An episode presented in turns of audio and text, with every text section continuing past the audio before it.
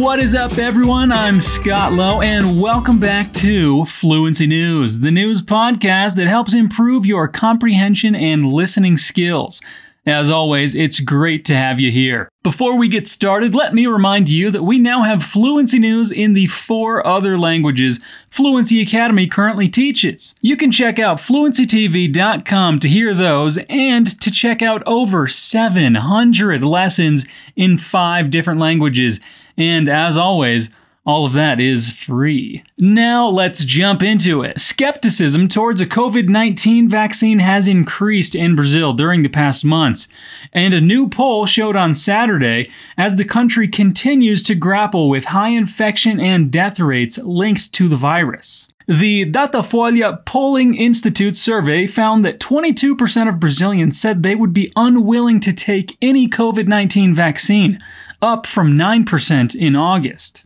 The survey also found that 73% of correspondents planned to take a shot and 5% said they did not know if they would. Those figures were at 89% and 3% in August, respectively. President Jair Bolsonaro has expressed doubt and opposition to using an inoculant to get the COVID 19 pandemic under control. Brazil has the third highest number of COVID 19 cases in the world, with more than 6.8 million infections since the pandemic began. More than 180,000 people have died as well, the second highest death count globally after the United States. Bolsonaro has been one of the most prominent skeptics of COVID 19 among world leaders, repeatedly downplaying the virus's severity criticizing lockdowns and touting unproven remedies. Well, to us in the US, that sounds pretty familiar as well. In November, he said he would not take any COVID 19 vaccine that became available, while adding that it was his right to refuse. Bolsonaro specifically expressed skepticism about the inoculant being developed by China's Sinovac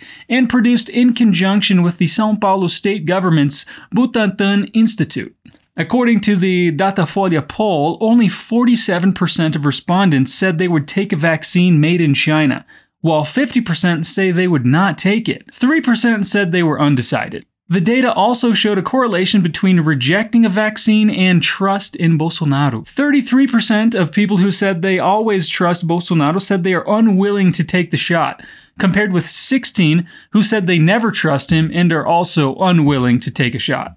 Meanwhile, health experts recently decried Bolsonaro's apparent attempts to assert control over the country's independent health regulators, Anvisa, which they worried could politicize the approval of a vaccine. On November 12th, Bolsonaro nominated a retired soldier with no background in medicine or vaccine development, Jorge Luiz Kormann, to take one of Anvisa's five director posts. Kormann would lead a unit responsible for greenlighting vaccines. If the state confirmed Kormann, Bolsonaro's allies would occupy three of the health regulators' five seats, giving them a majority in all agency decisions.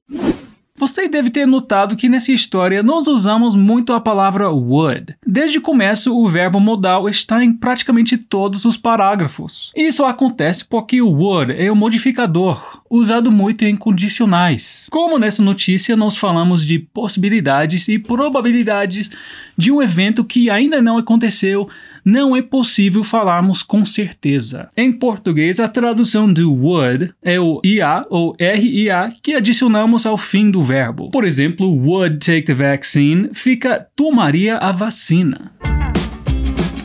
Our next story comes from Nigeria, where tensions have been rising. Gunmen who kidnapped scores of high school students in Nigeria's southwestern Katsina state have exchanged fire with military forces trying to rescue them, the country's president said Saturday. Armed with AK 47s, the gang stormed the government science secondary school in Kankara district on Friday night, police and locals said. A parent and school employee told Reuters that roughly half of the school's 800 students were missing. Condemning the attack in his home state, President Muhammadu Buhari said in a statement that the military had located the kidnappers in a forest and was exchanging gunfire with them, aided by air support. Police and the military were still working to determine how many were kidnapped and missing. Police at the scene on Friday exchanged fire with the attackers, allowing some students to run for safety. Police spokesman Gambo Isah said in a statement. Police said they would deploy additional forces to support the search and rescue. One officer was shot and wounded in the exchange of fire with the gang, they said. Katsina is plagued by violence the government attributes to bandits, a loose term for gangs of outlaws who attack locals and kidnap them for ransom. Attacks by Islamist militants are common in northeastern parts of the country.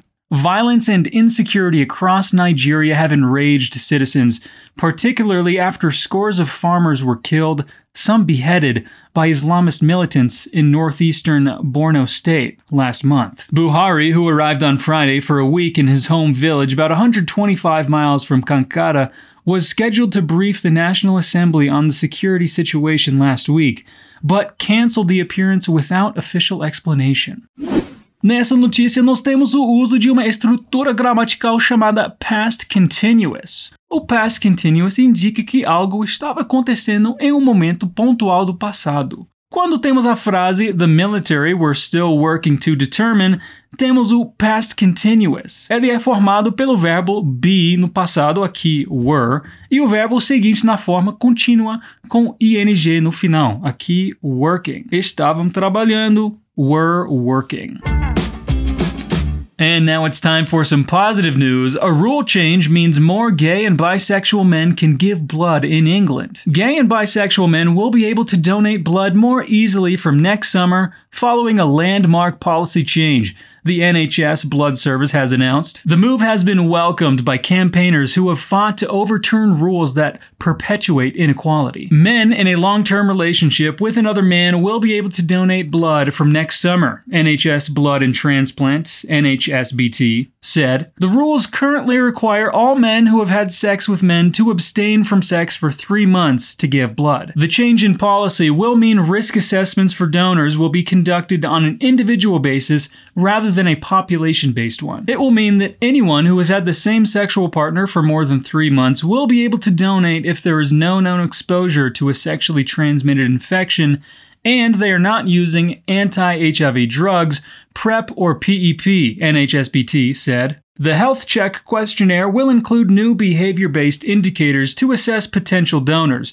including considering whether a donor exhibits high risk sexual behavior, such as having multiple partners or taking part in chemsex, having sex while under the influence of stimulants. Campaigners applauded the step, with Ethan Spibey, the founder of the pressure group Freedom to Donate, saying, Almost six years ago, our group of volunteers set out to rewrite the rules that had perpetuated inequality and prevented thousands of potentially safe donors from donating for too long. Today, we welcome a pioneering new policy and are immensely proud that more people than ever will be able to fairly give the life saving gift of blood. Well said, Spibey. He added that the change in policy will allow for the potential of so many safe donors to be fulfilled noting that the Blood Service had announced at the beginning of 2020 that it needed 68,000 new male donors. Dr. Michael Brady, medical director at the Terrence Higgins Trust,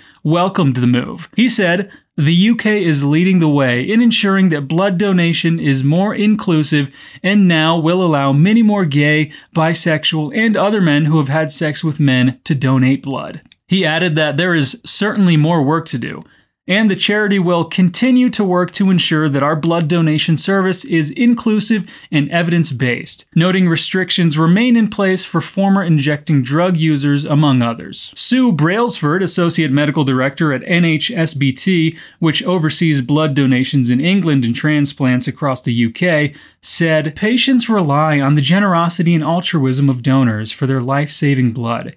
We are proud to have the safest blood supply in the world, and I'm pleased to have concluded that these new changes to donor selection will keep blood just as safe.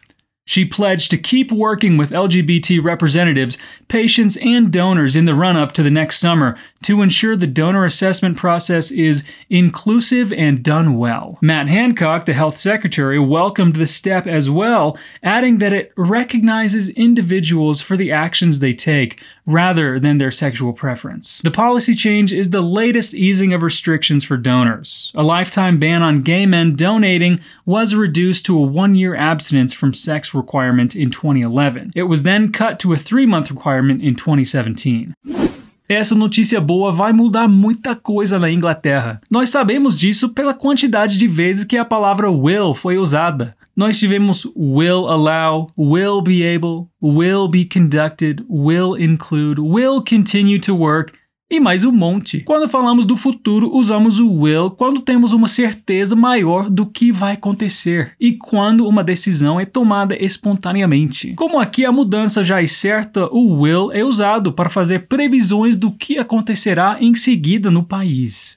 And that is it for today's episode. I hope you enjoyed your time here, and I hope you feel more connected to the world around you. Don't forget to check out fluencytv.com for all of our sources, the transcript of this episode, and many lessons in five, yes, five different languages. There's a new episode of Fluency News every week, and I'll be here waiting for you. Peace out.